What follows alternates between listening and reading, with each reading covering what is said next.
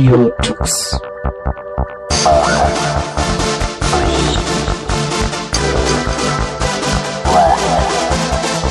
The German Linux Radio, the German Linux Radio.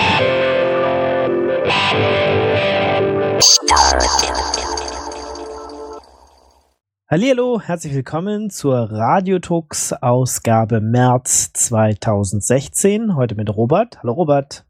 Hallo, Servus. Und meiner einer, ich bin Ingo. Hallo.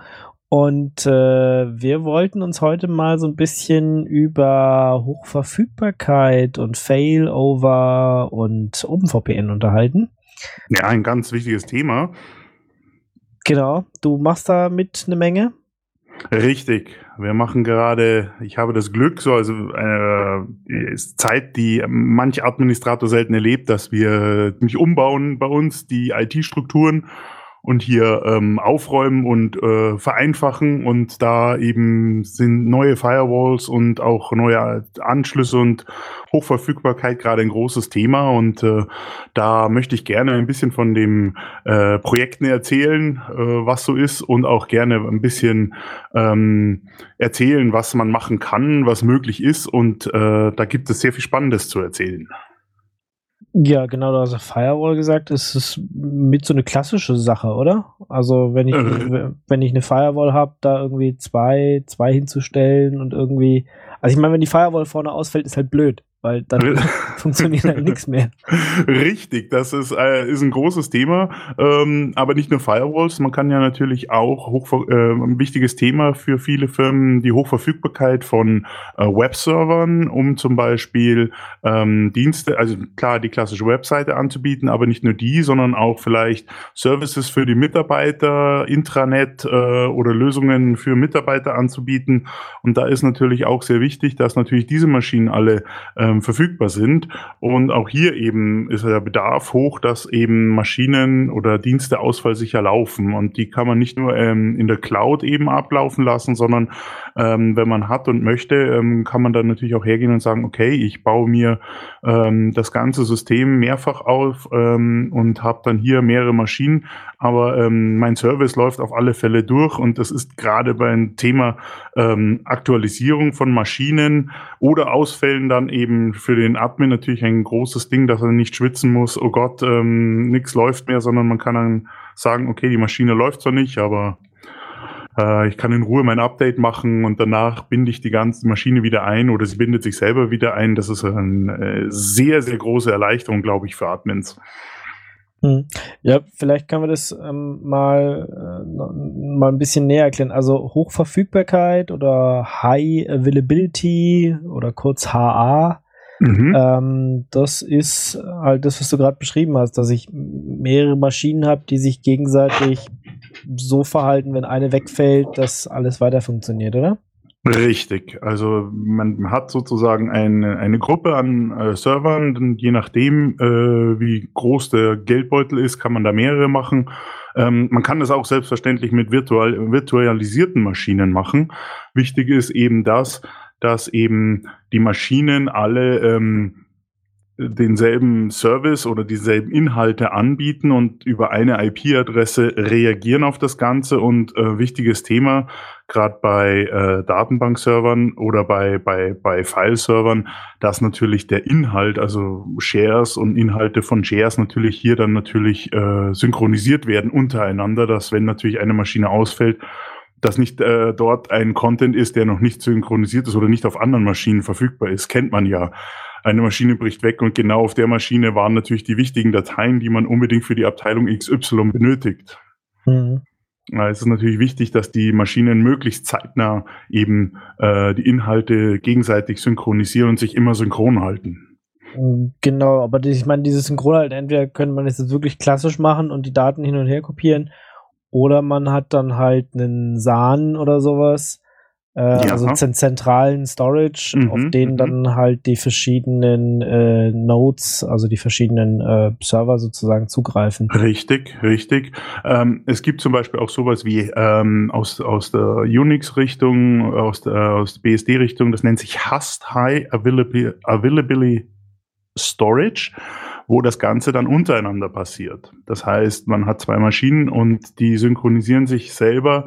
Ähm, eine SAN natürlich als zentraler Punkt, aber auch so eine SAN kann natürlich irgendwann mal, man möchte es nicht wünschen, ähm, Schaden nehmen. Ähm, und wenn man natürlich das über mehrere Maschinen verteilt, ähm, dann ist natürlich auch die Storage verteilt und das ist natürlich ähm, nochmal eine zusätzliche Sicherheit, die natürlich ähm, äh, manchmal auch äh, einen gewissen Vorteil bringt und auch von den Kosten her vielleicht etwas günstiger als eine äh, Sahn, die man vielleicht dann äh, doch mit sehr viel mehr Euros bezahlen muss natürlich. Genau, und dann hat man dann vielleicht noch Vendor-Login und kann dann nur äh, das eine Sahn nachkaufen oder so. Und äh, so ein Sahn ist halt, ja, wie du gerade gesagt hast, so ein Single Point of Failure dann. Richtig. Äh, wenn, wenn das, der, das Storage halt ausfällt, dann nützen mir auch die besten Maschinen vorne nichts. Ähm, wie heißt nochmal diese Lösung, die, die da unter BSD äh, verbreitet? H-A-S-T. Mhm. Also unter dem okay. Begriff äh, gibt es genügend Anleitungen. Das ist auch ein, ein System, das man unter BSD eben verwendet. Eine sehr interessante Sache ist dabei auch, ähm, ich würde mal sagen, in Anführungszeichen Backup.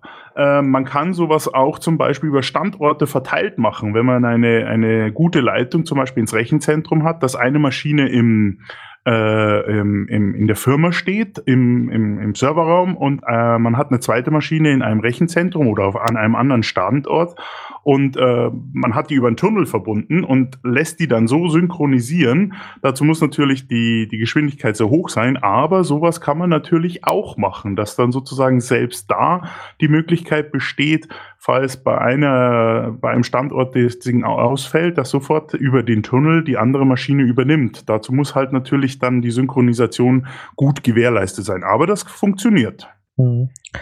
Also unter Linux würde man sowas dann mit äh, DRBD machen, mhm. also äh, Distributed Replicated Block Device, also es ist ein Block Device, was du dann halt, also klassischerweise auf zwei Nodes, mittlerweile gehen aber auch viel, viel mehr bei mhm. den neuen Lösungen, die ich jetzt nicht ausprobiert habe, aber ich hatte mal einen meinen äh, DRBD-Cluster, das waren halt zwei Rechner, die sich äh, wirklich gegenseitig auch synchronisiert haben die ganze Zeit. Also wenn äh, auf das eine Gerät ähm, was geschrieben wurde, wurde das auch direkt auf den anderen Server ähm, übertragen mhm. und auch da geschrieben. Und dann hattest du natürlich verschiedene Möglichkeiten. Entweder konntest du abwarten, bis wirklich gesagt wurde, ja, die Daten sind auf beiden geschrieben, oder mhm. du könntest auch sagen, nee, ist mir erstmal egal, Hauptsache auf der Hauptnode, äh, also auf der Master-Node ist es geschrieben.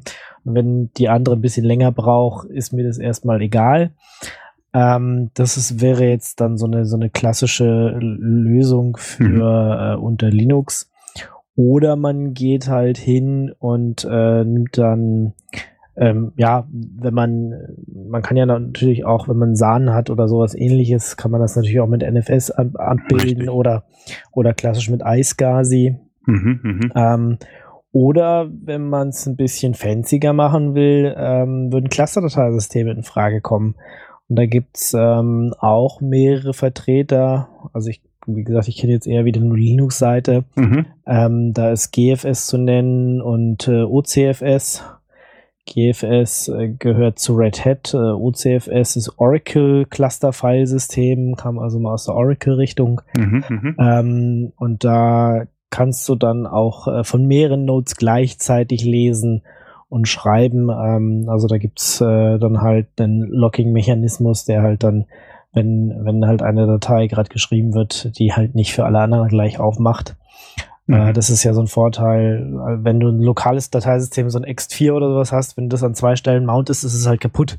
ja, ähm, ähm, und das machen diese Cluster-Dateisysteme, machen das besser. Mhm. Oder das, was ich sehr gerne gerade einsetze, ähm, da gibt es auch mehrere Vertreter von, aber das ist äh, Ceph zum Beispiel. Ja. Und da kannst du wirklich auch ähm, viele Rechner zusammenstellen, die alle Festplatten drin haben, mhm. die du halt zu einem äh, Cluster zusammenbaust und dann kannst dann von verschiedenen anderen Nodes ähm, das äh, Zeug mounten und benutzen. Und das skaliert halt äh, auch einfach in die Breite. Du kannst einfach mehr Rechner hinzustellen mit mehr Festplatten und einfach sagen, jo, nimm die jetzt auch. Und du kannst dann auch schön sagen, ähm, pass auf, ich will ähm, jedes Objekt ähm, doppelt oder dreifach darlegen haben. Okay. Dementsprechend kann dann halt auch äh, ein Teil dieser Nodes halt ausfallen. Mhm, mh. Also im klassischen Sinne würdest du jetzt sagen, ja, alle, alle Daten müssen doppelt da liegen. Ja, ähm, was ein ganz schöner ähm, Traffic dann ist wahrscheinlich. Ja, kommt natürlich drauf an, wie groß dein Setup ist. Ähm, genau, aber dann würden die ganzen Rechner würden halt untereinander verbunden sein mhm. über Gigabit oder wenn du, wenn du hast auch noch 10 Gigabit Leitung. Ähm, und äh, ja, aber das ist halt schon, du kannst halt mit äh, in Anführungsstrichen Commodity Hardware, also ich habe da jetzt wirklich ganz normale PCs, mhm. die halt äh, vier ähm, SATA-Ports haben wo halt vier mal vier Terabyte Festplatten dann dranhängen. Okay. Und äh, so kommst du, kannst du dir halt relativ einfach ein billiges SAN bauen. Mhm. Ähm, und hast halt auch noch den Vorteil, dass du, wie gesagt, Replikation hast und ähm, mehrere Virtualisierungslösungen und als ganze, auch ganze Cloud-Lösungen haben mittlerweile Interfaces, äh, dass sie da direkt auf äh, dieses CEF zugreifen können.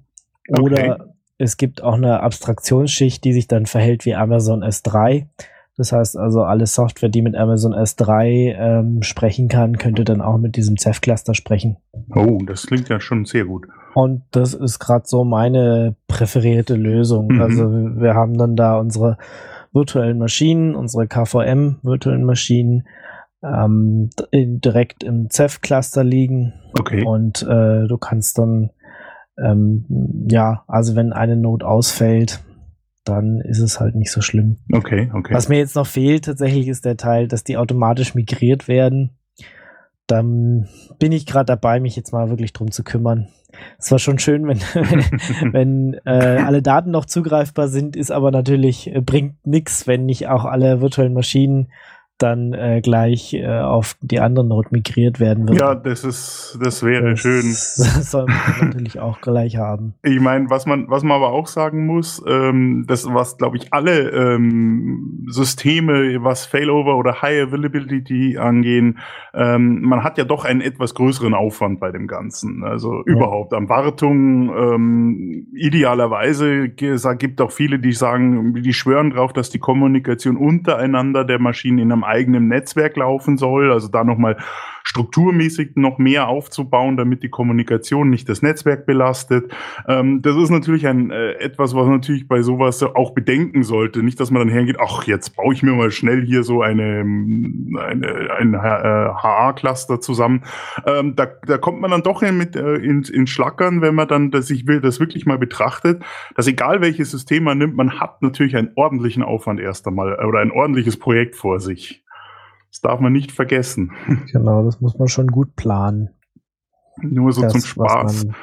Würde ich es nicht machen wollen. Mal so genau. schnell die, die ähm, Raspberry Pis äh, zusammenbauen und da mal schnell irgendwas zimmern. Ähm, ja, es kommt natürlich darauf an, wenn es jetzt nur ein Projekt für sich selber ist ähm, und nicht im äh, wirklichen Dauereinsatz ähm, oder was weiß ich, den eigenen Webserver halt, ähm, also was keine unternehmenskritische Anwendung ist, ja, Richtig. wo jemand Geld verliert, wenn das Ding halt nicht läuft. Ähm, also wenn ich jetzt meinen eigenen Webserver Hochverfügbarkeit aufbaue, ist das zwar schön und nett, ja, habe ich total viel von, aber bei den äh, sechs Besuchern, die ich am Dach habe, ist das jetzt äh, äh, vielleicht auch ein bisschen äh, Overkill. Ja, also ähm, man, man, könnte dann sagen, es ist für die Lernkurve. Ja, ja also ich, ich mache das äh, tatsächlich äh, vor allem wegen der Lernkurve. Mhm. mhm. Ähm, also gut, wir haben, äh, ich habe jetzt äh, letztes Jahr tatsächlich ein Firewall-Cluster aufgebaut mhm. und bin jetzt dabei, den mal noch zu updaten. Ähm, da können wir jetzt vielleicht aber erstmal noch so ein bisschen, also wir haben jetzt über Hochverfügbarkeit geredet, ähm, was das bedeutet. Mhm. Und ähm, ja, im schönen Sinne wäre dann natürlich, wenn das wirklich äh, schön auch skaliert und wie gesagt, ja, ähm, es soll, soll, halt alles zugreifbar sein, selbst wenn eine Maschine ausfällt. Und ein wesentlicher Teil dafür ist ja dann der Failover. Richtig. Ja, dass ich also automatisch ähm, ja sagen kann, okay, die eine Note ist weg, packt das mal irgendwie auf den anderen Server und startet mhm. das da mal. Mhm. Man muss vielleicht vorher noch sagen, ähm, es gibt ja eigentlich zwei verschiedene Failover. Der eine ist der, dass man zum Beispiel sagt, ich habe eine Maschine, und ich mache dort einen Netzwerk-Failover, indem ich zwei Netzwerkkarten miteinander koppel, dass falls mir ein Nick, eine Netzwerkkarte ausfällt, kann ich über die andere trotzdem drüber gehen. Ähm, und äh, meine Maschine ist immer erreichbar. Aber es gibt ja auch den anderen Failover eben so ähnlich wie HA, dass man sagen, okay, ähm, ich habe verschiedene Maschinen, verschiedene VMs, äh, die äh, laufen und ich möchte gerne, dass die unter einer IP-Adresse erreichbar sind und äh, stirbt mir eine Maschine ab, läuft eben alles nochmal ganz normal weiter, alle Services oder so. Das ist ja auch etwas, man spricht ja oft von Failover und da muss man aber klären, okay, was für ein Failover möchte ich denn machen? Ähm, ist es nur ein Netzwerkkarten-Failover oder ist es also, äh, ein richtiger Failover, sage ich jetzt, mit Maschinen, die laufen, die synchronisieren sich? Ähm, da gibt's verschiedene Ansätze, die auch ihre Berechtigung haben. Ich kenne zum Beispiel, wir hatten ähm, bei uns ein Projekt, dass wir, es ist eine interessante Geschichte gewesen, wir hatten eine Firewall, die zwei verschiedene DSL-Leitungen äh, bediente und wir dann daraus einen äh, Failover gebaut haben mit einer schnellen Leitung, die 50 Mbit Glasfaser ähm, bediente und falls die wegstirbt, dass über dieselbe ähm, selbe Kiste dann auf eine etwas langsamere ähm, Notfallleitung sozusagen umgeswitcht wird automatisch, ähm, was auch eine sehr äh, interessante Lösung ist und das alles über eine Maschine. Das ist äh, ein Failover, so kann man Failover auch nutzen, ähm, was sehr interessant ist. Mhm. Ähm, genau, also wenn ich, wenn ich mehrere Netzwerkkarten so zusammenschalte, ähm, das ist ja dann so, so eine Art Bonding. Ne? Richtig. Also ich kann, kann ja äh, ich, teilweise, da gibt's, wir müssen vielleicht auch nochmal erklären, es gibt ja auch verschiedene, verschiedene Möglichkeiten, also dieses HA zu gewährleisten. Da gibt's ja dann Active Passive, mhm. also äh, aktiv passiv, ähm, das halt wirklich zwei Dinge äh, da sind, aber nur eine wirklich benutzt wird und die andere nur im Fehlerfall quasi einspringt, genau. Genau. Oder es gibt ja auch so aktiv-aktiv Sachen, wo halt beide wirklich benutzt werden. Richtig. Ähm, die könnte man eher als, als Lastverteilung oder auch so hergehen und sagen, okay, ich möchte vielleicht, wenn der Switch das mitmacht, es gibt ja einige Switche, Cisco und ich glaube Netgear macht auch teilweise sowas, ähm, dass man da zum Beispiel die Durchsatzrate erhöht damit. Dass man sagt, ich habe zwei 1 Gigabit Karten und wenn ich die zusammenschließe, kann ich die mit so einer Art Round Robin, ähm, kann ich die dann dazu bringen, dass, dass ich eine höhere Durchsatzleistung bekomme. Gerade bei datenintensiven Sachen wie ähm, Bildern oder Videos, die, die verschickt werden oder die ausgeliefert werden, kann sowas sehr interessant werden. Ja. Ja, also da gibt's auch, äh, da gibt's unterschiedliche äh, Sachen, wie man das verknüpft. Auch unter Linux kann man da unterschiedliche Sachen einstellen, soweit ich weiß. Mittlerweile können das auch billig Switcher. Also ich glaube, ich habe mal einen Switch für 130 Euro mhm. oder so. Ähm, die können mittlerweile auch, da gibt's auch einen IEEE Standard. Okay. 811, pff, was war 8011 irgendwas. Mhm. Also das, was äh, Ethernet, ähm, da wo die Ethernet-Spezifikationen drin sind. Mhm. Ähm, und das können manchmal auch echt in Anführungsstrichen billig switchen. Okay, okay. Ähm, ich weiß jetzt aber nicht, wie gut das natürlich funktioniert, ob du wirklich, wenn du zweimal einen Gigabit da hinlegst und die verknüpfst, dann hinterher zwei Gigabit hast oder ob das einfach nur so ein bisschen mhm so wie viel Overhead da ist und wie viel Schmude ja. dabei ist. Muss, muss das man müsste schauen. Man, müsste man ausprobieren. Es ist halt wichtig dabei, gerade wenn man so, für sich für sowas interessiert, da muss man auch wirklich die Netzwerkkarten schauen, dass die das mit dem Switch hinkriegen, dass die miteinander kommunizieren können kann. Ist das äh, OS entsprechend äh, fähig, das zu, äh, zu, zu leisten? Also äh, die, dieses Verdoppeln der, der Netzwerkbandbreite ist, äh, ist ein schwieriges Thema, weil man sich wirklich mit vielen Komponenten auseinandersetzen muss, dass die natürlich hier zu korrekt zusammenarbeiten. Das ist meine Erfahrung, die, die von, von eben aus der Agentur, wo wir Bilder und Videos verschickt haben, dass das, also da, da, da muss man viel, ähm, auch sehr viel Arbeit vorher reinlegen, um zu sagen, okay, ähm, so, so können wir das hinkriegen. Hm. Ähm, wenn, sollte ich das dann tatsächlich so aktiv aktiv machen oder hast du da eher, bist du eher so ein bisschen der Konservative und sagst, ja, lieber, lieber nur ein Standby oder Ähm, dieses Hot Standby oder wie auch immer ich, man das äh, dann nennt. Es kommt drauf an. Also wenn du, wenn man natürlich in der intern äh, hohen Traffic benötigt, weil viele Daten intern rumgeschoben werden, eben zum Beispiel Videodateien, die reingeliefert werden müssen in die Abteilung zum Schneiden und dann von dort aus in eine andere Abteilung oder vorher noch begutachtet werden Videos dann äh, kann man schon so eine Art Verdopplung der Bandbreite macht schon Sinn. Wenn man jetzt sagt, okay, ich möchte Videos ausliefern, äh, zum Beispiel, ähm, oder Bilder, hochwertige Bilder ausliefern an, an Kunden oder über einen Shop verkaufen äh, oder sonst wie verteilen, dann ähm, ist ja das Bottleneck bekanntlicherweise immer noch die, die LAN, äh, die WAN-Anbindung über, auch wenn wir DSL haben mit äh, x äh, 100 Mbit oder 400 Mbit, ähm, die eine Gigabit-Karte schon äh, bedienen kann. Da denke ich mal, ähm, macht es keinen Sinn zu sagen, okay, ich, ich verbreite jetzt die Bandbreite am Server, wenn ich mit 400 Mbit jetzt mal wirklich äh, hohe Rate rausgehe. Ähm, da würde ich dann eher mir überlegen, okay, macht es nicht Sinn, dass wir ähm, die Verfügbarkeit über zwei Netzwerkkarten sichern, dass ähm, wir konstant ausliefern können, auch wenn eine Netzwerkkarte mal ausfallen sollte. Das ist, ist glaube ich, jedem schon mal passiert. Auch am, am Switch passiert das ja auch ab und zu mal, dass so ein Port auf einmal ähm, nicht mehr reagiert. Und so kann man dann sicherstellen, okay, ähm, wir können auf alle Fälle Daten ausliefern und wenn mal eins wegbricht, äh, dann habe ich da die Möglichkeit trotzdem zu reagieren und äh, muss mich nicht drum kümmern, dass irgendwie schnell umgesteckt wird oder große Analyse gefahren wird. Mhm. Äh, apropos Analyse, was würdest du da, was gibt es da für Möglichkeiten? Ähm, wie man sowas beobachtet. Ja. Ähm, gut, ähm, es gibt äh, diverse, also die äh, Isinga oder Nagios sind natürlich die, die natürlich hier am flexibelsten sind, weil wir ja dort nicht nur die, die, die Last testen können, direkt am Switch über SNMP oder auch am, am, am Server, können wir ja auch dann den Device tracken, sondern wir können auch entsprechend reagieren. Wir können mit bestimmten ähm, äh, Skripten dann auch sagen, okay, äh, wir reagieren drauf. Äh, gut, wenn die eh schon verknüpft sind, wird die Last, also wenn ausfällt, natürlich sofort die zweite Karte angreifen und, und die ganzen Sachen ausliefern.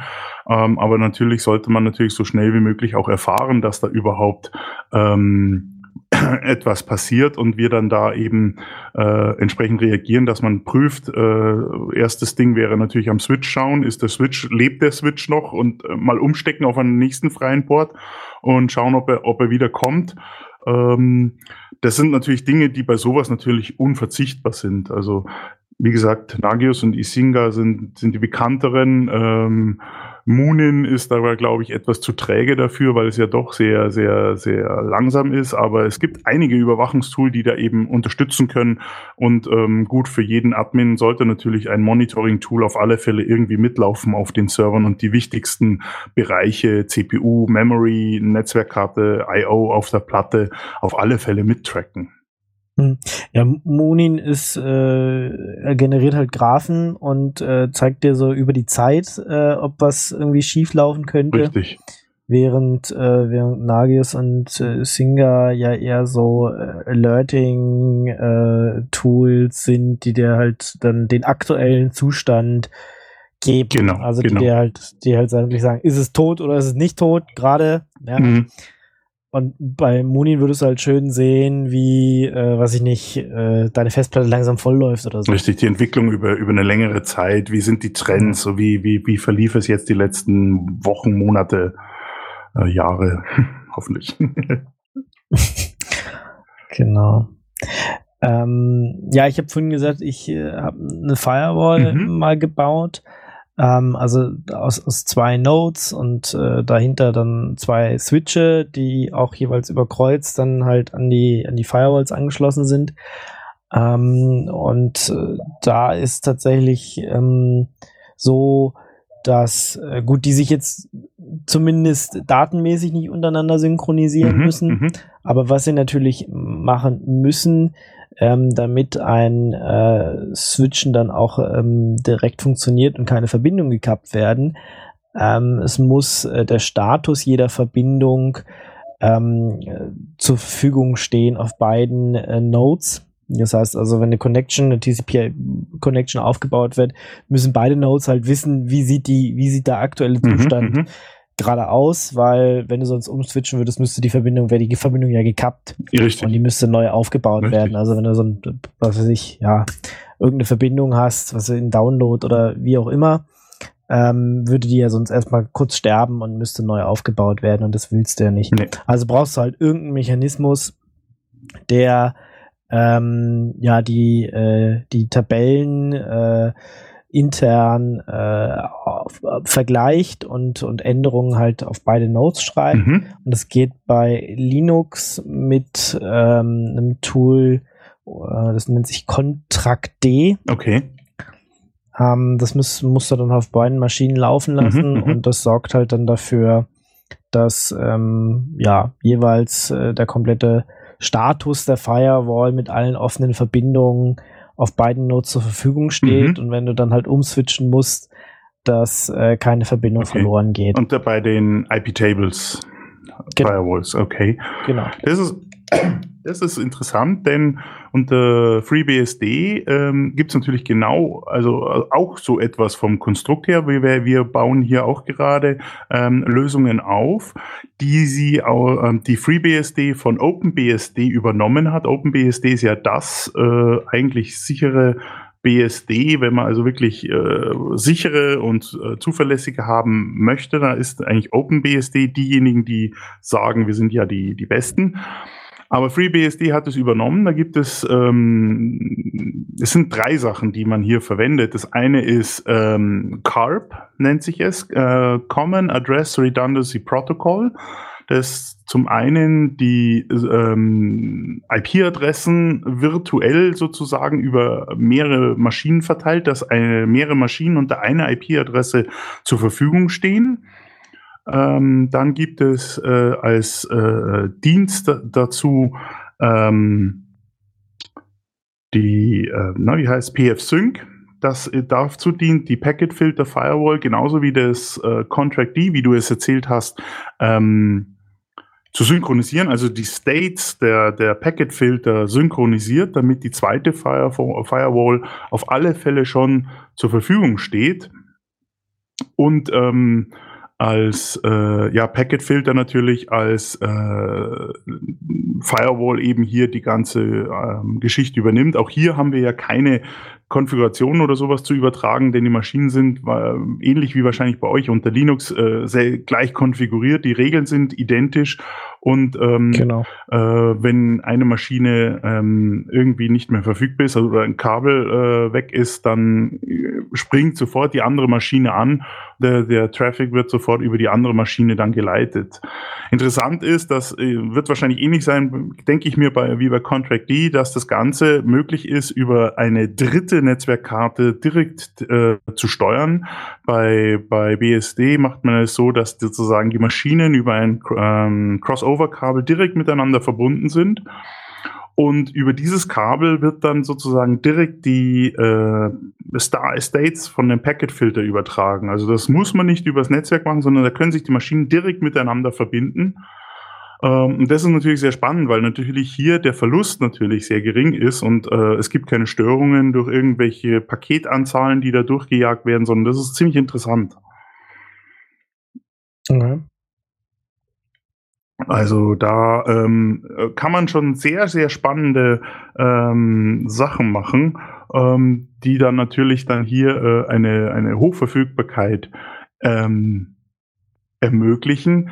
Ähm, das Einzige, was natürlich, was zum Beispiel bei mir dann interessant wurde, ähm, Normalerweise arbeitet man ja auch wahrscheinlich beim Contract D mit ähm, IP-Adressen, die die verschiedenen Netzwerkkarten haben, wo jede ihre eigene hat. Und dann gibt es eine dritte, so sogenannte virtuelle IP-Adresse, ähm, über die sozusagen die Maschine von außen wie auch von innen erreichbar ist. Und äh, bei uns hat sich da die Problematik gestellt, wir haben nur eine IP-Adresse, eine externe IP, feste IP-Adresse. Und wie lösen wir das Ganze? Weil wir können nicht äh, irgendeine IP-Adresse untenrum einfach definieren und sagen, äh, die zwei Maschinen haben aber die übergesetzte virtuelle Adresse, über die sie normalerweise erreichbar sind. Ähm, das hat uns ein bisschen Kopfzerbrechen ähm, bereitet. Aber es ist interessant, äh, in der Community äh, gibt es, glaube ich, keinen, der nicht schon mal so ein Problem hatte. Das ist wahrscheinlich bei Linux genau dasselbe. Ähm, man hat wirklich gesagt, ach, dann gebt dieselbe IP-Adresse einfach bei beiden Maschinen eintragen ähm, und der eine ist der Master, der andere ist der Slave und ähm, das Ganze funktioniert. Also mit also sogar sozusagen, dass beide Maschinen gleichzeitig dieselbe IP-Adresse haben und trotzdem kommen sie sich nicht ins Gehege. Hm. Diese Erkenntnis zu bekommen, das hat äh, ein paar Tage gedauert. okay, äh, ich, so tief bin ich jetzt bei zumindest bei Kontraktdiener nicht drin, aber da ist es, also wir haben äh, genau ein, ein Crossover-Kabel zwischen den beiden mhm. zu liegen und darüber synchronisieren die sich eigentlich. Und äh, wenn halt eine ausfällt, dann ähm, haben wir da so eine, ja, so eine Hochverfügbarkeitscluster-Software. Mhm, das ist unter Linux ähm, wenn man diesen alten klassischen Weg nimmt, ist es Pacemaker, mhm. was halt auf Chorosync aufsetzt. Früher hat man da Heartbeat genommen. Okay. Ähm, ja, ist beides nicht mehr so super, super hart maintained. okay. Pacemaker ist leider auch zum Beispiel aus Debian Jesse rausgeflogen, äh, weil sich da irgendwie nicht genug Leute drum gekümmert haben. Deswegen äh, ich halt auch überlege, auf eine andere Lösung zu mhm. setzen. Mhm. Aber zurzeit laufen die Firewalls halt mit, äh, mit Pacemaker und CoroSync und die sind halt dann dafür zuständig, dass halt diese eine IP, die äh, quasi ähm, nach draußen geht, dann halt wechselt, ähm, wenn ähm, ja, äh, wenn festgestellt ist, dass sie, dass sie die Node, die gerade Master ist, äh, nicht mehr nicht mehr zuverlässig funktioniert. Also ihr dann, wechselt äh, zum Beispiel nach draußen die IP-Adresse, wenn ein Node genau. ausfällt. Ah, okay. Genau. Ja, das ist bei BSD nämlich anders. Da kann, ist es so, dass die ähm, der Master Node hat äh, ja die die statische IP-Adresse, die man zum Beispiel vom äh, Rechenzentrum-Provider ja gebucht hat. Und fällt der weg, hat der andere dieselbe IP-Adresse. Mhm. Also da, man, man, muss nicht äh, eigene vergeben oder mehrere, sondern die haben beide sozusagen dieselbe und sie, sie karteln sozusagen untereinander aus, okay, ich reagiere drauf, ich bin der Master.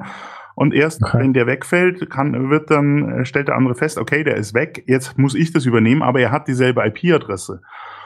Mhm. Was natürlich sehr spannend ist, gerade wenn man zum Beispiel den Rückweg betrachtet, man hat zum Beispiel Mitarbeiter, die von draußen rein müssen, Homeoffice oder so, oder der Webserver, der, der ja äh, vielleicht im, in der Firma drin steht, der trotzdem dann noch immer noch erreichbar ist, weil die IP-Adresse sich ja nicht ändert. Mhm.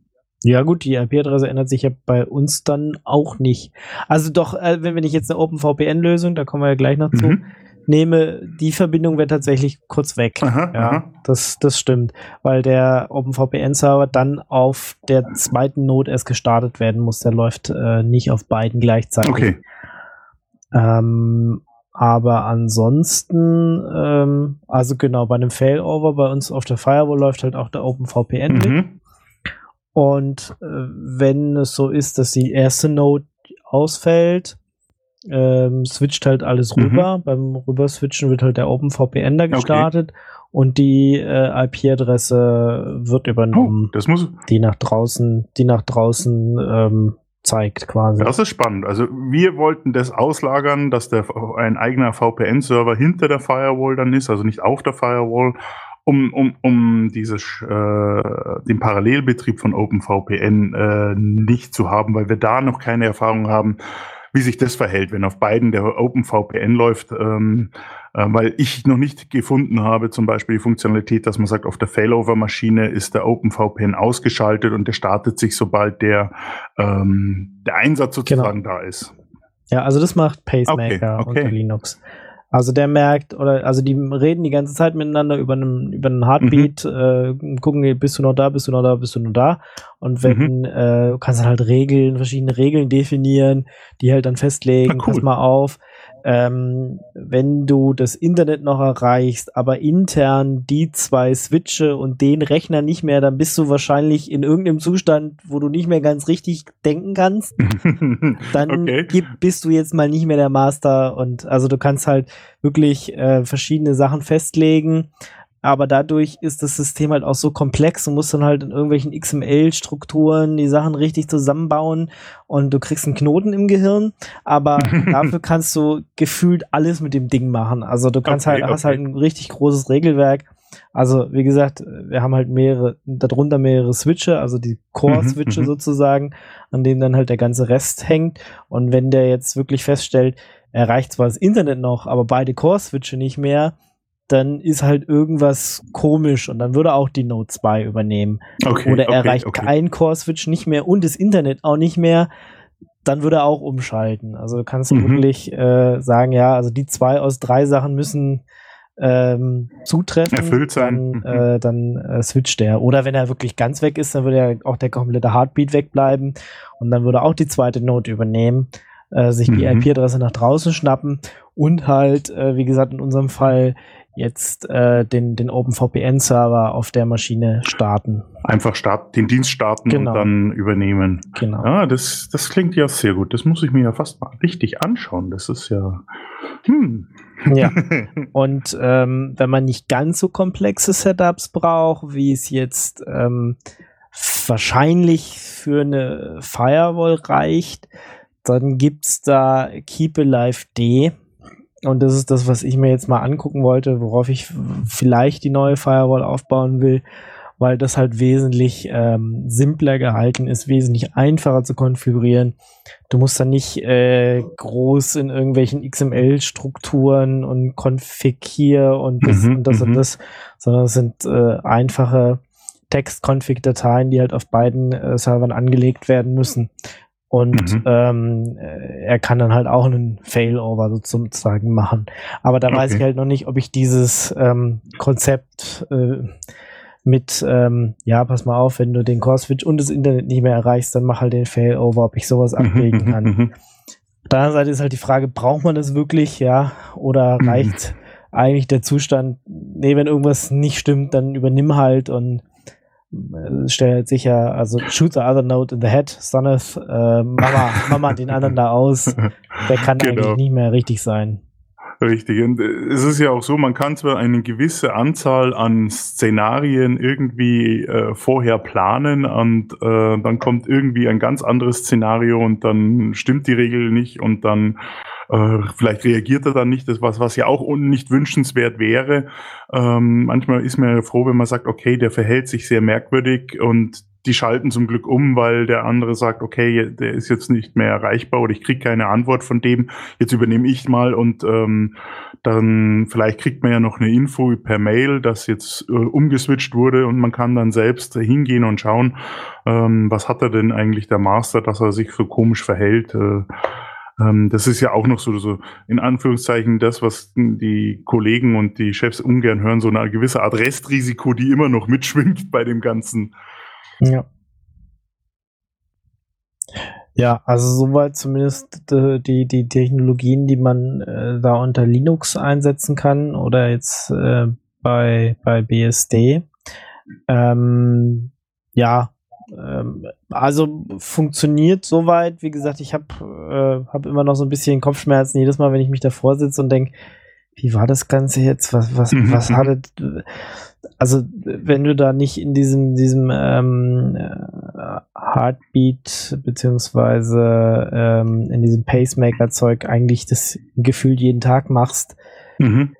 Ist es ein bisschen schwierig da zu durchblicken. Okay, Aber okay. wenn, wenn alles eingestellt ist, läuft es eigentlich sehr stabil. Mhm, mhm. Ähm, ja, müsste man sich jetzt mal angucken.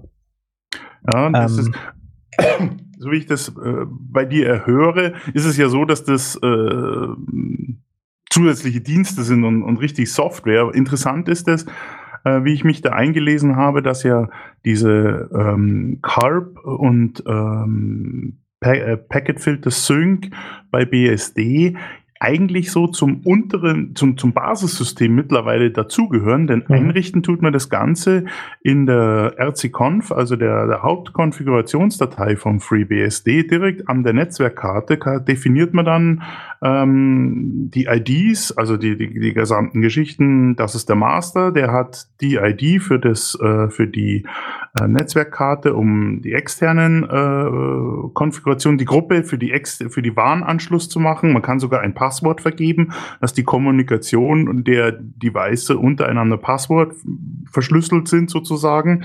Äh, und das äh, vom, vom Einrichten her ist das alles schon so, äh, vom Gefühl her, wie ich das gemacht habe, schon so, dass das im System also schon direkt mhm. integriert ist. Ja. Das klingt natürlich, ist natürlich dann auch etwas leichter, weil ich habe ich hab dieselbe Konfigurationsdatei, wie wenn ich jetzt kein ähm, Carb verwende, die RC-Conf. Und das ist natürlich für mich äh, von der Konfiguration war das natürlich ein guter Einstieg, weil natürlich ich nicht extra Dienste installieren musste. Klar, ich musste Module Module laden am Anfang, damit überhaupt dieses, diese Carb-Funktionalität ähm, integriert ist. Aber es ist alles schon sozusagen am Basissystem integriert. Das zeigt, dass da natürlich die, die, die, ähm, das Bewusstsein ein äh, zuverlässiges System zu bauen, schon sehr eng mit dem Hauptbetriebssystem BSD schon gekoppelt ist. Und das ist, macht die, die ganze Sache natürlich für, für, für, für BSD, OpenBSD, FreeBSD schon äh, leichter. Bei, bei, weil bei dir klingt es ja Keep Alive, Contract D, verschiedene ja. äh, Services, Software, die man verwendet, das eine mit XML, das andere mit Textdateien, so als ob das zwar äh, schon integriert werden kann, aber es ist natürlich wieder etwas, was extra dann dazugenommen werden muss. Oder sehe ich das nee, falsch? Nee, es sind, sind extra äh, Services, extra Dienste, die, mhm, die mhm. du äh, installieren musst. Und wie gesagt, äh, Pacemaker, ähm, was wir jetzt für die Firewall verwenden und äh, da läuft gerade ein Debian 7 drauf. Oh, ähm, mhm. ist halt aus Debian 8 rausgeflogen. Das heißt, du müsstest es dann selber kompilieren. Mhm, äh, und das ist ja schon wieder anstrengend, weil du dann aufpassen musst, dass du wirklich äh, Sicherheitslücken, ähm, wenn okay. da irgendwo welche gibt, ähm, dass es selber patcht und so. Und das will ich eigentlich nicht. Also ich würde dann schon gerne auf meine Distribution setzen und ähm, gucken, dass auch alle Sicherheitsupdates mit da mhm. reinkommen. Ich mhm. meine, jetzt ist noch nicht kritisch, weil Debian 7 äh, Wheezy äh, ja noch äh, im Support ist. Das heißt, ja, genau. ähm, wird ja noch ein paar Jahre so sein, aber es ist halt, äh, ha, wie sagt man in Schwaben so schon, hat ein Geschmäckle. ähm, so. ähm, okay. Ähm, ja, also in Ubuntu ist es noch weiter drin. Mhm. Ähm, jetzt ist es natürlich auch so, dass klar, seitdem irgendwie alles auf Cloud setzt, ähm, ist, ist dieser klassische HA-Teil, zumindest aus meiner Sicht, irgendwie ein bisschen rückläufig. Oder mhm, die mhm. Leute kümmern sich nicht mehr so richtig drum. Also wie gesagt, dass die Pakete jetzt hier aus, Debian 8 rausgefallen sind, einfach weil sich nicht genug Leute gefunden haben, die ähm, ja, sich um darum gekümmert haben, dass, dass die Bugs gefixt werden. Mhm, Sieht mhm. halt schon so aus, äh, wie ähm, ja, es gibt jetzt was Neueres, es gibt jetzt diese ganzen äh, Cloud-Sachen, Salt Stack, OpenStack, mhm, mhm. äh, Docker. Ja, Docker ist jetzt wieder eine, eine äh, Container-Virtualisierungslösung, mhm. aber ähm, du kannst ja dann, ähm, wenn du dir so eine Cloud aufbaust, da hast du ja dann auch, äh, dass die sich alle untereinander unterhalten, die Nodes mhm, und mhm, äh, mhm. was weiß ich, wenn eine wegfällt, die, die, die anderen die Aufgaben übernimmt und du irgendwie mit einem Klick eine neue virtuelle Maschine darauf machen kannst. Mhm, mhm, mhm. ähm, wir haben in der Radio-Tux-Sendung Oktober 2014 auch mal so ein bisschen über diese äh, IaaS, PaaS, SaaS, äh, Cloud Stack, Eucalyptus, äh, Virtualisierungslösungen wie KVM, Xen, LXC, OpenVZ und sowas alles mal äh, gesprochen. Ähm, also wer, wer da noch mal ein bisschen nachhören will ähm, über ja, auch Puppet und Chef, äh, also Konfigurationsmanagement, mhm, mhm, der kann das mal da dann noch äh, tun. Aber sei es drum, also ich habe so das Gefühl, dass diese, diese klassischen HAs irgendwie so ein bisschen auf dem Rückzug sind. Klar, auf dem Rückzug. Mhm. Ähm, jetzt für Firewall-Lösungen, dann macht es keinen Sinn, irgendwie eine große Cloud-Umgebung aufzubauen. ähm, aber ja, es sieht halt so aus, als würden sich die ganzen äh, Entwickler und äh, vielleicht auch die Admins irgendwie auf was Neueres äh, stürzen, dass so dieses, dieses andere äh, entweder nicht mehr gebraucht wird oder also ich habe teilweise habe ich auch nicht mehr wirklich schöne aktuelle Anleitungen gefunden im mhm. Netz. Okay. Schon ein bisschen, ja, bisschen schade. Ja, Andererseits ist es natürlich auch so, dass man sagen muss, ja, ähm, so schön wie ja Cloud ist und, und das alles, was natürlich jetzt jeder gerne machen möchte, werden wir trotzdem die Hochverfügbarkeit irgendwie mit mehreren Firewalls zum Beispiel, gerade diese, diesen, diesen Hauptanschluss eben irgendwie bewerkstelligen müssen. Und ähm, da werden wir nicht an solchen Lösungen vorbeikommen, meiner Meinung nach. Also eine virtualisierte Firewall äh, funktioniert, kann funktionieren, ist, hat auch Vor- und Nachteile, aber ich bin trotzdem noch jemand, der gerne weiß, okay, ich habe diese Maschine, da kommt das Kabel rein vom, äh, vom, vom ISP und ich weiß, okay, die, diese Maschine oder diese zwei Maschinen ähm, übernehmen sozusagen die, die ganze Kontrolle nach, nach draußen. Da, es ist nicht schön, wie du schon sagst, dass, dass da im Moment das Hauptinteresse auf anderen Dingen liegt, aber und vielleicht dann auch dadurch gewisse äh, Dienste und Protokolle rausfallen, aber vorbeikommen werden wir nicht. Also das sollte immer noch irgendwo, glaube ich, im Hinterkopf noch sein. Wir können nicht alles ähm, irgendwie in die Cloud hineinwerfen und hoffen irgendwie, dass alles miteinander spricht und funktioniert. Ja, na gut, ich meine, du kannst ja diese, diese ganzen Lösungen funktionieren ja auch in der Private Cloud sozusagen. Mhm. Ähm, ähm, also du kannst ja so, so eine OpenStack oder sowas installieren und dir damit halt deine Cloud slash HA slash mhm, La-Lösung mhm. bauen und zusammenklicken. Aber ich habe mal auch mal angefangen, mir so ein OpenStack aufzusetzen war zwei Tage damit beschäftigt, bis es einigermaßen oh funktioniert oh hat. Ja. Und äh, dann war halt immer noch irgendwie, dann hatte ich noch keine einzige virtuelle Maschine am Laufen und, äh, okay. und noch keinen Failover oder sonst was ausprobiert. Ja. Und äh, da hatte ich schon keine Lust mehr irgendwie. Manchmal muss man auch vielleicht ähm, dann den entsprechenden Entscheidern mitteilen, dass man nicht immer mit jedem Trend mitschwimmen muss und dass es vielleicht andere Lösungen gibt, die dann doch effektiver sind und schneller umzusetzen als eine, eine Cloud, die, die zwar vielleicht jetzt im Moment gerade in ist und, und geliebt wird von allen, aber vielleicht auch gar nicht für gewisse Sachen praktikabel sind. Also da wäre ich zum Beispiel schon jemand, der dann vielleicht bei so einer Projektplanung auch mal ähm, kritischen Ton ranbringen würde und sagen würde, überlegen wir doch mal jetzt ganz genau, was wollen wir denn machen und ähm, ist es da wirklich nötig, dass wir das machen mit einer Cloud-Lösung oder so? Oder gibt es nicht andere Möglichkeiten von Hochverfügbarkeit zum Beispiel, ähm, die hier geeigneter wären? Mhm. Die sozusagen, wie sagt man in Bayern, die Kirche im Dorf lassen. Ja, ist äh, natürlich auch ein valides Argument. Ähm, ja, wie gesagt, nachdem ich äh, zumindest mal zwei Tage lang mich mal auf dem Stack versucht habe, aber das war halt auch, also wie gesagt, das ist ja nicht meine Hauptaufgabe, ja, dass mhm. ich äh, ähm, äh, unterrichte ja Studenten so mhm. ähm, und äh, mache halt nebenbei oder mit gerne, weil es mir Spaß macht, ähm, noch so ein bisschen Infrastruktur wie jetzt die Firewall mhm. und sowas. Ähm, und wenn ich mal Zeit habe, äh, investiere ich da so ein bisschen drin, aber es ist äh, jetzt natürlich nicht das, was ich jeden Tag mache. Und deswegen, ähm, ja, habe ich jetzt OpenStack äh, außer über die Testinstallation nicht, bin nicht weitergekommen.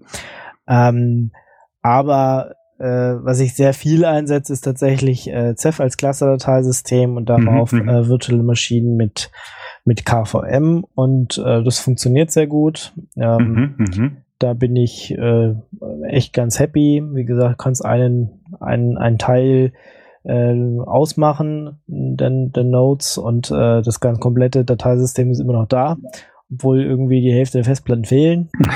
okay. Ähm, und ja, ähm, und dann halt, wie gesagt, so diese Firewall-Lösung, ähm, wo ich jetzt halt gucke, ob, ob man es vielleicht mit Keep Alive ein bisschen einfacher machen kann als mhm, diese, mhm, diese Pacemaker-Lösung.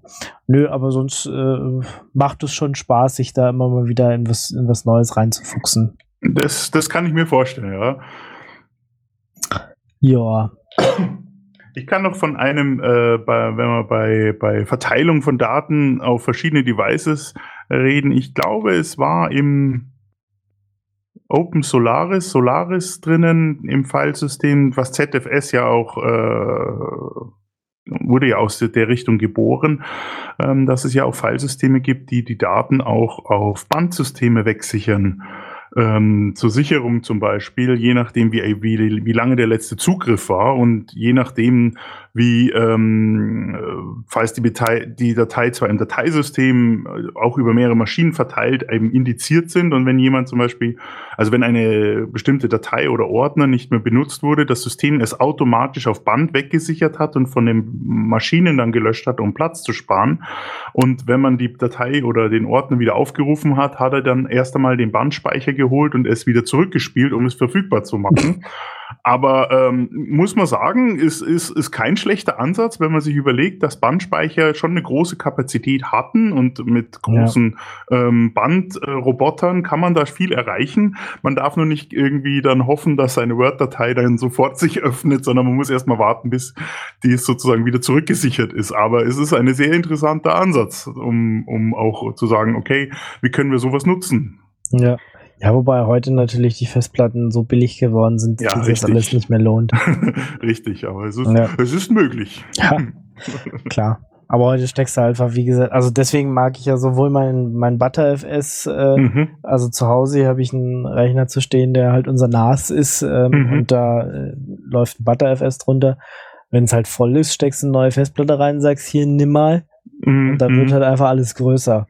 Und äh, genauso mag ich es bei den Ceph auch. Ja, ist halt dann noch Cluster über mehrere verschiedene Rechner und, und, und ausfallsicher und RAID und alles mit dabei sozusagen. Mhm, mhm, äh, skaliert halt schnell in die Breite, stellst einfach einen neuen Rechner dazu, äh, klopfst die Festplatten rein oder klopfst in den alten eine neue Festplatte rein und sagst hier, Nimm mal. Nimm mal. Und dann wird es halt gleich größer. Ja. So, automatisch. Ja. Du musst dich um, äh, in Anführungsstrichen, nichts mehr kümmern, ja. Ähm, skaliert halt einfach. Und Sehr das schön. ist, das ist schon einfach, einfach cool. Ja. Äh, klar, du musst dich dann immer noch um Backup kümmern, ja, äh, klar, wenn, wenn jetzt hier irgendein so Windows-Trojaner vorbeikommt und dir über Samba alle Daten verschlüsselt hast, Ransomware. hast, du, hast du auch nichts gewonnen, musst du dich schon noch drum kümmern, äh, dass es auch noch gebackupt wird. Und das ja, natürlich, ja. je größer die Daten werden, auch immer schwieriger. Mhm. Aber äh, trotzdem ist schon mal, ja, gefühlt ist es schon einfacher geworden, glaube ich. Ähm, so über die Zeit. Ich denke auch, ja. Ja. Gut. Tja, gibt es sonst noch ein interessantes Projekt oder irgendwas, was man jetzt bei, bei BSD, ähm, wenn man so HA Failover machen soll, was man sich da angucken sollte? Ähm, fällt mir jetzt gerade, die Hast ist also wirklich eine sehr interessante Geschichte, weil das wirklich sehr, sehr, sehr schön und stabil läuft. Fällt mir jetzt eigentlich ad hoc äh, keins mehr ein. Es gibt bestimmt Lösungen, ähm, mit denen man noch äh, ganz andere Dinge machen kann, wie über Jails, über virtuelle Maschinen hier das Ganze noch zu verteilen und die dann noch herumschickt, vielleicht über ähm, bestimmte Mechanismen. Da gibt's die lustigsten Ideen im Netz zu finden. Äh, die Frage ist, wie praktikabel ist es? Also ähm, sowas wie HA oder eben äh, Failover für Firewalls oder Samba-Server zu machen ähm, da, da sind wir wirklich schon bei den, bei den wirklichen Standards, die auch wirklich von Profis und von alten BSD-Gurus, die schon äh, diverse Rechenzentren fast, äh, möchte ich sagen, aufgezogen haben. Äh, hier sind wir wirklich bei, bei, bei solchen Standards angelangt. Das ist das Schöne eigentlich, dass man hier mittlerweile, ähm, ich denke, das ist bei Linux nicht anders, auch von Standards reden kann und nicht von Eigenbau, wo man sagt, ja, das läuft. Um, lieber weniger, aber dafür Sachen haben, die schnell umzusetzen sind, mit, mit vielleicht mit geringem etwas, mit, mit, mit nicht so hohem Aufwand, aber dafür hat man dann auch etwas, wo man sagen kann, okay, darauf kann ich mich verlassen und da passiert nichts mehr. Mhm. Ja. Okay. Sonst würde ich sagen, Klappe zu auf tot, oder? Haben wir alles gesichert. Alles Ja. doppelt. Hat, genau. Hatten wir sogar Redundanz drin. genau, ist genau das Thema. äh, äh, genau. Ja, wenn ihr interessante Projekte habt, könnt ihr natürlich auch mal in die Kommentare schreiben oder wenn ihr Gerne. sagt, äh, ihr würdet das ganz anders machen, ja, oder wir haben irgendwelche Projekte vergessen zu erwähnen, die vielleicht ähm, noch viel, viel schöner, sind. schöner irgendwelche Probleme lösen, genau. Das ist ja das, Ähm. dass man sagt, äh, man hat ja eine gewisse Vorstellung und man hat einen gewissen Blick und äh, ich bin auch, ich freue mich auch immer, wenn ich irgendwie was finde, wie zum Beispiel eben diese High Availability äh, Storage über Firma und Rechenzentrum, um neben Verfügbarkeit auch die ganze Sache von Standortverteilung der Daten wegen Sicherheit, falls mal die Firma abbrennt oder, oder das Haus gesprengt wird oder was weiß ich, ähm, dass man trotzdem hier, äh, die Idee war, fand ich schon sehr genial, dass man sagt, okay, hier, das, sowas könnte man machen. Ähm, und natürlich, äh, wenn jemand sowas mal gemacht hat oder eine Idee hat dafür, ähm, das ist, äh, finde ich immer gut, solche Gedanken zu tauschen. Ich habe es zum Beispiel überlegt, ähm, die Sicherung meiner Daten über meinen Bruder und meinen Vater auch standortgetrennt zu machen, falls mal was passieren sollte. Man Mhm. weiß ja nicht, was mit dem eigenen Haus, der eigenen Wohnung ist. Ja, klar, auf jeden Fall. Ähm, äh, da, da kommt man natürlich dann auch auf solche Ideen, dass man sagt, okay, ich stelle mir bei meinem Bruder ähm, eine Maschine hin und der macht dann nur das und über einen OpenVPN-Tunnel schicke ich das rüber und dann zur Sicherheit zu meinem Vater auch noch, dem ist das wurscht, wo, wo der, was da steht. Er sagt, ja, wenn der Rechner nicht so viel Platz wegnimmt, dann passt es. Ähm, äh, da kommt man schon auf interessante Ideen, die natürlich dann auch wieder tolle Projekte herausbringen, aber das hat schon allein an der Datengröße ist es dann gescheitert, weil wenn man dann viel fotografiert, dann ist dann über Nacht doch sehr viel Zeit geht verloren mit Backup in zwei, auf zwei verschiedene Standorte. Ähm, aber ähm, es war ein inter interessantes Projekt, was man mal nur durchgedacht hat, aber es ist möglich. Es ist also schon eine interessante Sache und ich denke mal, jeder, der eine gute Idee hat oder der auch sagt, hey, ihr habt das und das vergessen, das sollte man vielleicht doch auch mal sich anschauen, ähm, denke ich mal, ist eine gute Idee, als Kommentar das zu schreiben und ähm, gerne mit uns allen, die das gerne lesen wollen und äh, auch interessiert sind, daran zu teilen. Ja. Genau, dann habe ich noch so eine halbe Buchempfehlung. Also ich habe sehr viel gelernt aus äh, dem Buch Linux Hochverfügbarkeit, Einsatzszenario und Praxislösung von Oliver Liebel. Mhm. Ähm, da sind halt auch diese ganzen Sachen drin mit, mit Pacemaker und ähm, aktiv-passiv, Cluster, Mhm. DRBD, ähm, auch ähm, die Cluster-Dateisysteme OCFS und GFS wurden da angesprochen. Ähm, ist, ich habe jetzt hier eine 2011er Version, ich habe gerade gesehen, 2013 gab es auch die, eine zweite Auflage ähm, die dann auch ein bisschen auf Ceph und sowas eingeht, was mir hier jetzt fehlt. Mir fehlt hier auch so ein bisschen, auch äh, der KVM und Xen-Teil ist mir jetzt in dem Buch hier ein bisschen zu wenig äh, gewesen. Ähm, aber gerade für, für die Firewall-Lösung, die ich äh, letztes Jahr mal aufgebaut habe, ähm, die ja so zurzeit auch gerade lauffähig ist, also gerade für diesen ähm, Teil, äh, wie das, wie das funktioniert ähm, mit dem, mit dem Pacemaker und dem Chorosync und dem alten Heartbeat Mhm, und mhm. ähm, so, da habe ich hier sehr viel draus gelernt. Okay, die gesagt, Bibel unser- sozusagen. Hm? Die Bibel sozusagen. Naja, ganz so, wie gesagt, mir in, in einem anderen Bereichen hat, fehlt mir da schon einiges, ja. Also Mhm. was, was ich jetzt halt gerne noch hätte, ich habe ja gesagt, ich habe äh, Ceph als Cluster-Dateisystem mittlerweile äh, total gut, ähm, bin ich total happy mit. Und bei KVM, da fehlt mir halt noch so eine Failover-Lösung und da hätte ich mir hier einfach gerne mehr drin gewünscht. Also da Okay. ist hier jetzt fast nichts drin. Es wird zwar KVM Live Migration kurz erwähnt, so auf zwei Seiten, aber das hat einem nicht weitergeholfen. Mhm, mhm. Und dadurch, dass heutzutage eben eher Cloud schon ähm, irgendwie das Thema ist und alle irgendwie auf Cloud Stack, OpenStack, was weiß ich setzen, ähm, findet man da auch wenig äh, Material noch irgendwie, dass ich jetzt tatsächlich Aber vielleicht sollte ich mal selber, sollte ich das jetzt mal alles selber ausprobieren, einen Blog-Eintrag schreiben. Also auf CEF mit äh, KVM dann halt eine Fail-Over-Lösung zu haben. Mhm, mhm. Äh, es gibt dann natürlich welche wieder, die, die halt OpenStack nehmen und dann mit äh, CEF und dann äh, geht alles. Super Sache, aber mir ist OpenStack zu viel. Mhm, mhm. Ähm, da hätte ich mir jetzt hier in diesem Buch noch ein bisschen, bisschen mehr gewünscht, ja, wenn sie Mhm, schon diesen ganzen äh, Fail-Over-Prozess mit, ähm, mit Pacemaker und sowas erklären, äh, hätte ich da jetzt mehr mir gewünscht. Jetzt weiß ich aber nicht, ob das in der überarbeiteten äh, Fassung nicht äh, schon, Nicht doch schon gelöst, drin ist, ja. nicht schon gelöst ist, das Problem, genau. Mhm. Müsste man sich nochmal angucken. Aber ansonsten, wie gesagt, gerade für diesen Pacemaker-Teil äh, habe ich hier sehr viel draus gelernt.